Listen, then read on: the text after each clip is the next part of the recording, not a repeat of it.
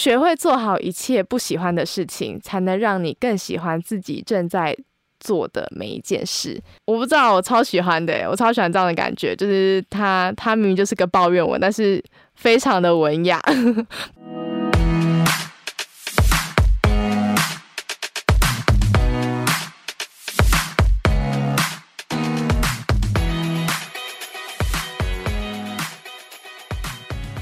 嘿，苏西，Hello，大家好，欢迎收听舒希生活，我是西西。本周也是由我一个人来主持。那因为最近啊，大家应该都知道，七月，农历七月来了，也就是我们俗称的鬼月来喽。昨天其实是中元节，大家在于这次防疫上，所以很多人都改了以往。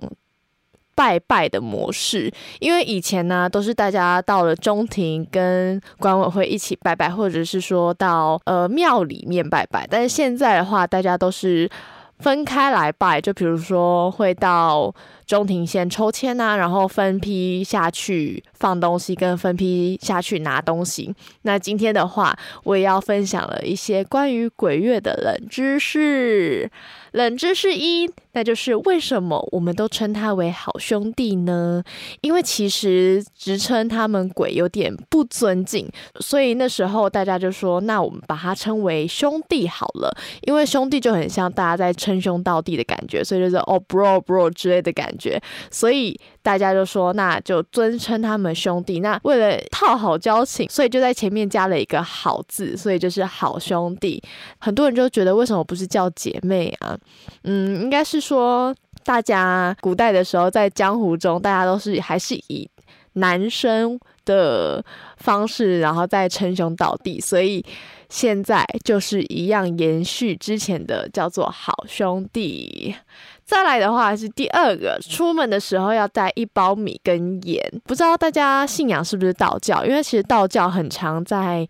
在画符咒的时候，都会加米跟加盐。你们知道为什么会加米跟盐吗？其实这个就关于我们平常时在种植。农作物的时候，米其实是吸收很多阳光、很多养分，最后形成的一个谷物。所以其实他们是说，米就是吸饱了很多的阳气，因为吸饱了很多阳光，所以米的话算是一个阳气很重的谷物。再来的话，盐的原因是因为其实海水是咸的，海水需要经过非常大量的阳光，在曝晒之后，它们才会吸出盐。所以其实大家也觉得说，盐也是吸饱足、吸足了阳光、吸足了阳气，所以才会诞生的产物。所以里面的话，大家都会加米跟盐，就是因为这个原因。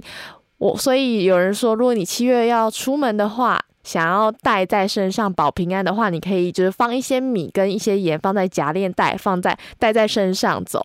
这样子的话，就是有一种保平安的感觉了。再来第三个的话是。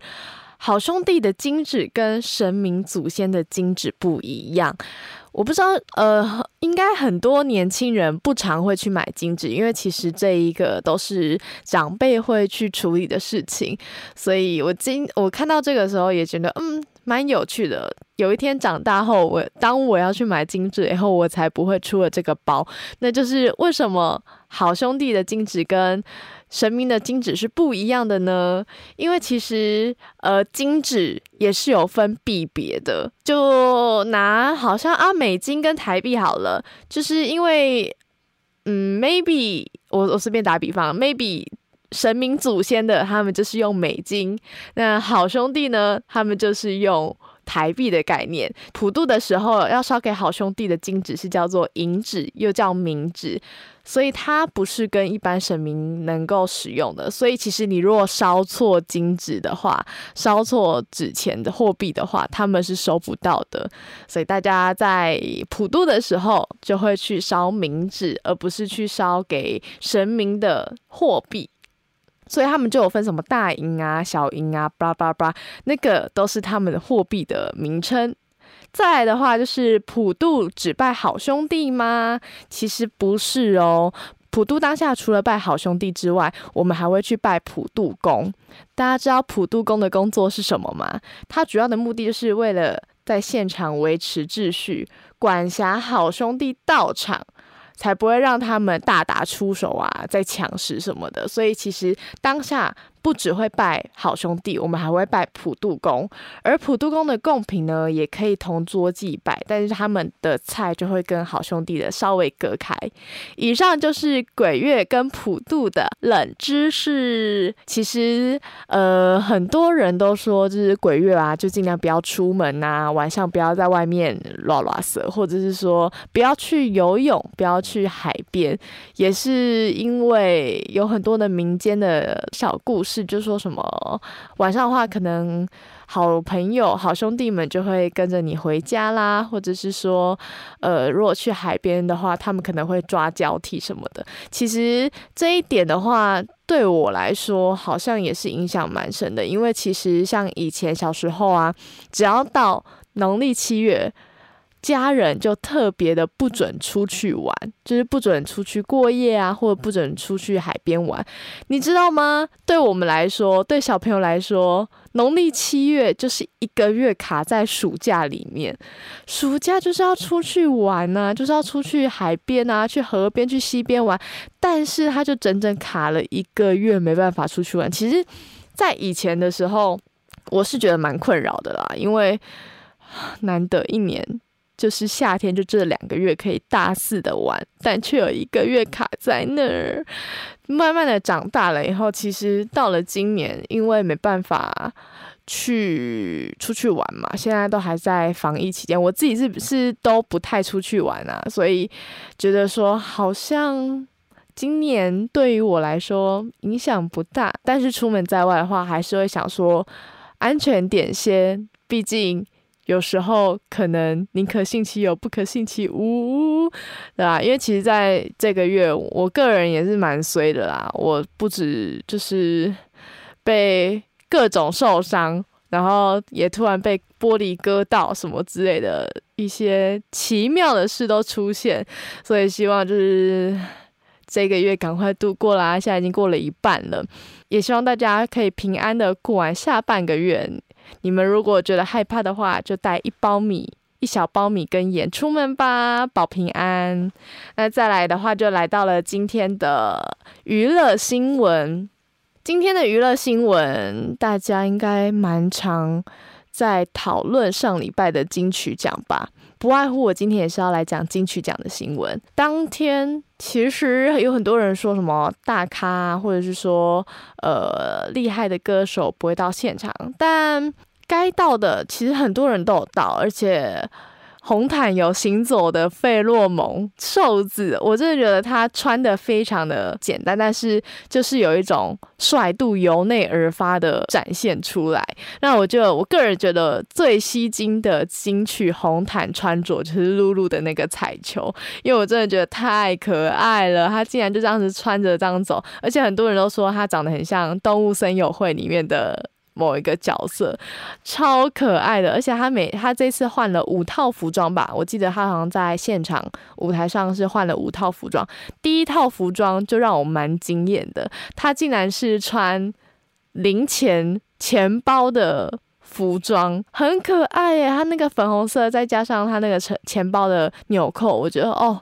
他真的超用心的，然后再来其他的服装的话也是非常的好看，也很符合他的风格。他这一次的衣服蛮棒的。然后再来的话，呃，除了露露之外，我觉得孙盛希的服装也是蛮性感的，他就诚意十足啊，就是镂空该露的都有露，然后腿也有啊，然后胸也有，我觉得嗯。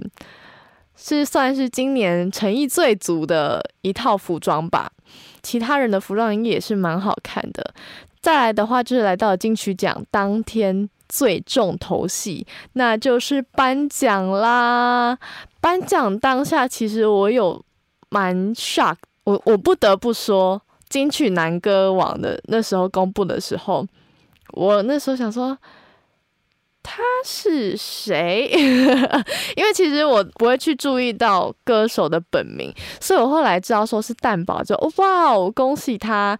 他真的一路走来走了很久，因为从很呃五十五好几十年前吧，还是什么时候？反正一开始的时候就有去听到他的歌曲，然后来到了今年，他终于得了金曲奖的最佳男歌手。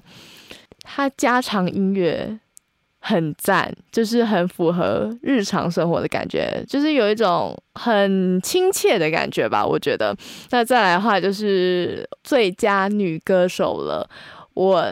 蛮喜欢的这位歌手，也就是田馥甄。从打开奖项，青峰打开奖项到念到名字的时候，是会有一种哦天呐，他终于走到了这一步，终于再次站上了那个舞台。因为其实对他来说，从 S.H.E 到现在 solo 歌手，到他能用自己的歌来。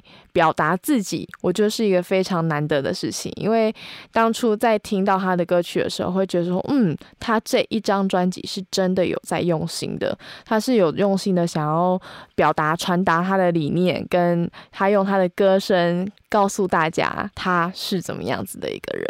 所以，其实这张专辑，我自己一开始听的时候会觉得说，哦，他不是真的是 pop song 的那一种，但是它是一张非常有诚意的专辑。